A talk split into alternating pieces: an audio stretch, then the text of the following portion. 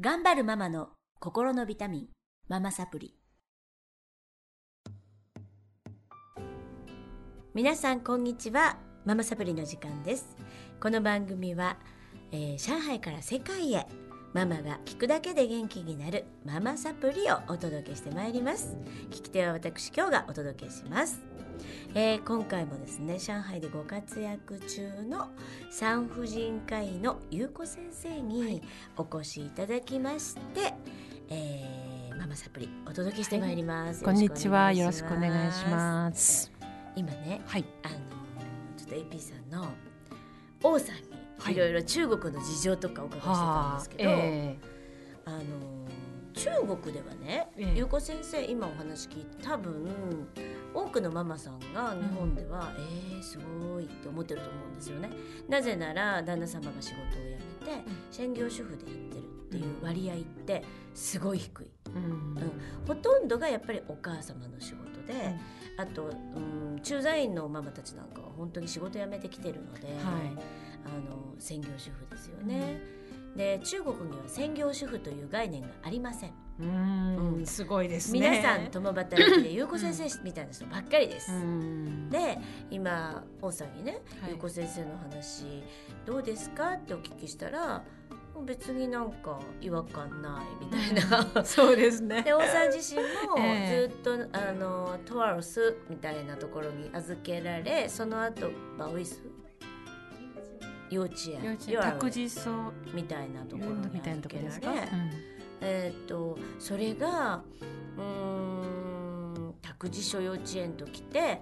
えーっとお父さんお母さん帰ってくるまで、えまあ、5時とか6時まで預かってくださる。うん。だから社会がうん。もう子供を育てるシステムが出来上がってるのが中国なんです。うん。ねそれは私2000年に北京に行った時にもうすでにそうでしたから。ああ、そうですか。であの本当にご家庭によると土日も預けてうん。寮みたいになってるところもあったりする幼ほう。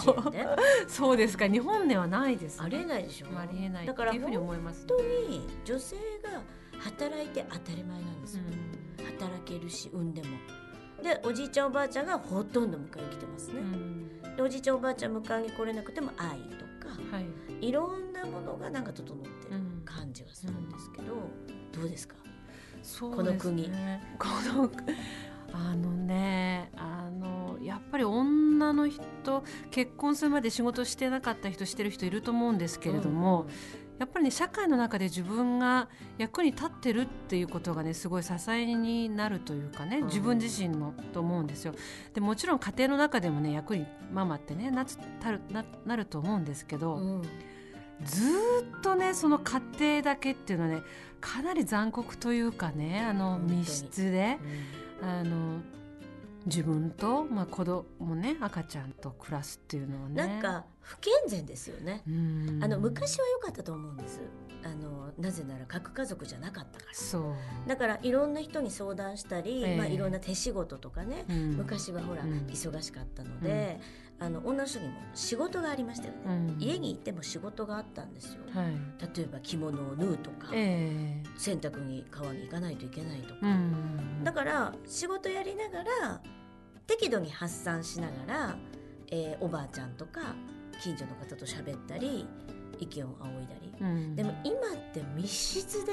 そう。もう家電が全てやってくれて何もすることがないってすごい不健全ですよね。もうね本当にあの、まあ、うちの姉なんかはね子供が小学生に小学校に入るまであの保育園にも預けずにあのずーっと密室で密室っていうかねもちろん夫はいたんですけどね 夫は帰ってくるの11時とかね12時とかそういう忙しい人だったので、もうねそれ本当にで何日もあのこあの大人の言葉で話してないみたいなね。なんでそうなっちゃってるんだろうか。それがいいと思っそうしたいと思うんでしょうか、うん。しなきゃいけないと思うしたいと思うう方もいらっしゃるし、ん。まあ世間もなん。うんかそういう形が一番なんとなくいいって思ってるし、でもまあ子供にとってもいいかよ。よくわからないですよね。あのもう子供にとったらね同じ世代のねあの子供同士で喧嘩したりとかね泥遊びをしたりとかねあの親の目からちょっと離れた保育預けられたところでねあのできる人間関係もあるだろうし、だからね私思うんですけど私もねよく言ってましたお友達となんか1歳からね一斉にみんな預かってくれてね、うん、同じものを食べさせてね、はい、あの同じ教育してほしいってよく言ってたんですよね。なんかすごくわけのわからないママ1年目の人が、うん、いろんな風に育てて、うん、いろんな風に悩んで、うん、子供10人と色違っててすごい責任が重くてね、うん、で誰も評価してくれないわけですよ。すごいいろいろやってるのに、だからそのお友達がすごい面白いお友達だったんだけど、えー、あの毎日布団干してるの。やることないでしょ、うん、あやることないってことないんですけど、まあ、毎日布団干してるの。でも布団の色が変わればいいのにって言ってさ。目に見えてね。そう旦那様は。だからありがとうもないし、本当ね、布団の色が変わる布団が発明されたら変わるのになってね、よく言ってたの、まあ切実なよく表れてるんですね。本当に評価されないんだからね、うん、でも一番大事な仕事なんですよ、うん。でもあのお母さんじゃなくてもいいかもしれない子供に愛情を注ぐね、うんうん、もちろん私あの産婦人科医なのでねあの生まれた赤ちゃんがおか赤ちゃんにお母さんがおっぱいあげてる姿とかねよくあの馴染みがあるしそれはすごいいいことだとは思うけれども果たして WHO がのが言うようにね3年間母乳育児がいいのかわからないしねそれはもしかして赤ちゃんにとってはいいかもしれないけれどもあの女の人にとってはいいかわからない、ね、おっぱいあげてるとね本当にあの。なんていうのかな行動も制限されるし、あの洋服もねなんかおっぱいあげやすい洋服を選んだりしてね、なんていうのかなすごく制限されるよね。どこも行けなくなりますからね。そう。あの何時間かの授乳が空く、うん、ね。その何時間かしか行けないので、あの結婚式とかねよく皆さん参列されると赤ちゃん連れて行って、外で授乳あげながら参列するとか。そうそう、ね、なんで外であげなきゃいけない外なんで外に出なきゃいけないってだんだん自分が辛くなってくる。あのなんで社会の輪に入れないの自分はみたいなね。あのですね、まあ、今ね授乳あのうまいこう授乳のなんていうのかな。覆う布そうケープみたいなのもあって公共のところでね授乳してるお母さんもいるけれどもまあ、ちょっと前まで影に隠れてやらなきゃいけない。おっぱいあげてるとこ見せるなみたいなね社会でしたよねだからねあのまあ産婦人赤ちゃんも見るけれども大事なのは女の人かなとも思いますね。でさっきねあのワンさんみたいなね赤ちゃんは社会が育てるみたいなのはね本当理想的、特に赤ちゃんちっちゃいうちはねあのお母さんじゃなきゃダメっていうところもあるかもしれないけどその半分ぐらいはねもしかして託児所のね変われるところもあるよね、うんうん。あると思いますけどね。だからうまく本当にお母さんの愛は絶対なんですよ。もちろんね、うん、お父さんの愛も絶対なんですよ。だけれども、あの本当さっきおっしゃったみたいに変われるところをもっともっと社会とか、まあ私たちとかねいろんな方が支えていけたらね、うん、もっといいのになって、うん、やっぱお母さんが孤独になってお母さんの笑顔がなくなるとやっぱりお子さんがすさみますよ。うん、でお子さん弱いものに行きますからお母さんのそのイライラだったり、えー、満たされない気持ちが弱いものに向かうんですよね。それが一番私は辛い。うんそれを結構こう講座の方でもだからお母さんが満たされることが一番だっていうことをお伝えしてるんですけど、うん、なかなかねこれねあの中国でも子育て講座やってくださいって言われるんですけど、うん、事情が違うんですよ。中国の人は満たされてますので。面白いですね。多分本当面白いんですよね、だから私のママサプリをそのまま中国の方に適用しても何を言ってるのかなっていう感じなんですね。みんな働いてるし、えー、何がそんなに大変なんですかって思われると思うので、うん、あの全部コンテンツを変えなきゃいけないんですね、うん、だからやっぱりところ変われば変わることですよ、うん、だから私ところ変われば変わること時代が変われば変わることってあのやっぱりそれは絶対ではない、そうことだし、あのそれに縛られるっていうのはすごく良くないなって思ってます。だから、ね、自分上海に来て場所が変わったらねところが変わっていっぱいあのあ日本の常識はあの世界の常識じゃないんだってね、うん。気づかされること。子育てについてもそうだしいろんな人生の選択もそうですけどもね。あの気がついたんですけれども、まあ、日本、まあ、日本を出ない人でもねもしかしてあの今できないと思ってることはあのできるかもしれないってあのずうずうしくね 思っちゃっていいかなとうんうん思いますね。うんうんうんいや本当可能性はいっぱいあることですよね。自分が幸せにならないとそう多分ねうん赤ちゃんもねあのご主人ともきっとうまくいかないかな。一番は本当に自分を満たすことだなと思う、うん、今日この頃なんですけど。いかがでしょうね。うん。だから先生みたいなあの本当ライフスタイルの方がこれからどんどん増えていくと思いますし、自分たちのその夫婦でねパートナーと考えて理想的だと思うライフスタイルがあるならどんどんそれは実行に移していっていいと思うし、既成概念だったり日本の常識だったりにとらわれてたらとてもできないことですけど、うんでもいらないかな。うそうですね。ん一番はお父さんとお母さんの心と体が健康であれば、うん。きっといい子に育ちますよ、うん、そうですか。と思います、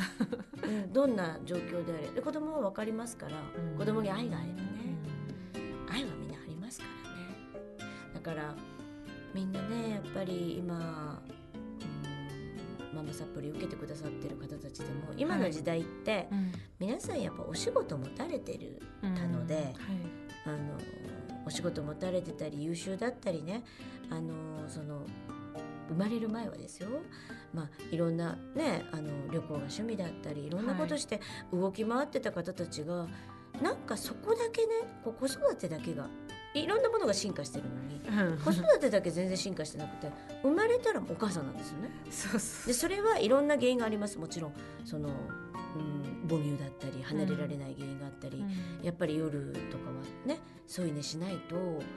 何時間かおきに授乳？っていう、もうその物理的な問題がありなんかお母さんになっちゃうんですよね。うん。うん、でもうそのまま何年かお母さんっていうのが辛すぎちゃってもうやっぱり泣いちゃうお母さんたくさんいるんですよね。だから子供にこれしなきゃいけないあれしなきゃいけないリストをねあの満たしてないとあのいけないのかなってね私も初め思ってましたけどね、でもごめんあなたとだで添い寝の話は出ましたけどね。うちは下の子はね6歳まで添い寝してたんですよ、うん。もうほんと辛くてねぐっすり私寝れないのでねあの別々に寝たかったんだけれども、まあ、なかなかねうまくできなくて。でもうある日もうごめんおかあのお母さんねあなたと一緒に寝るとねもう熟睡でき眠ちゃんと眠れなくて死んじゃうかもしれないからって。ってお仕事でね。そう、うん、でなのでねあの心の中ではねあのなんていうのかなできないことを子供に対していっぱいあるけども、まあ、元気で生きてるだけであのよしとしてこあないいと思ってってね。お母さんが、ね、そうそう。うんうんうん。子供たちをっていう風な感じでね。あの自分をちょっと楽に、ね、するようにしてきましたけどね。なかなかね段階的ですよね。そういう風にできるのもね。うん。自分をそのそのリストをやらない自分を許していくっていうかね。あの、うんうんうんなので本当にねそこすごい勇気が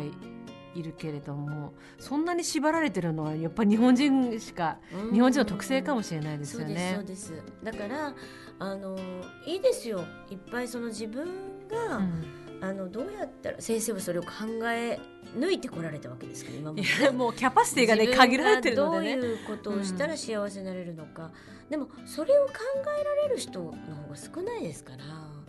あの少ないんですよね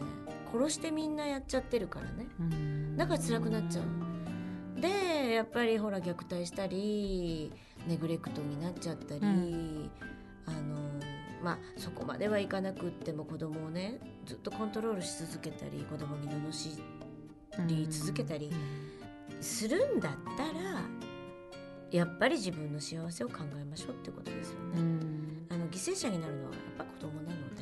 それはねねそれはすごい胸が痛いお話で。痛いですよね。そうなんですよね。うんまあ今はね本当に若いお父さんも協力的だし、はい、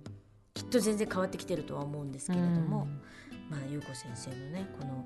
あのやっぱりこう自分の自分がどうしたら幸せになれるのかを考えてきた結果のこのライフスタイルは、とっても参考になるし、うん、あのうんなるほどそういう考え方もあるんだっていうことでね皆さんちょっと気づいていただいたり、うん、ちょっと角度が変わったりするといいかなと思っています。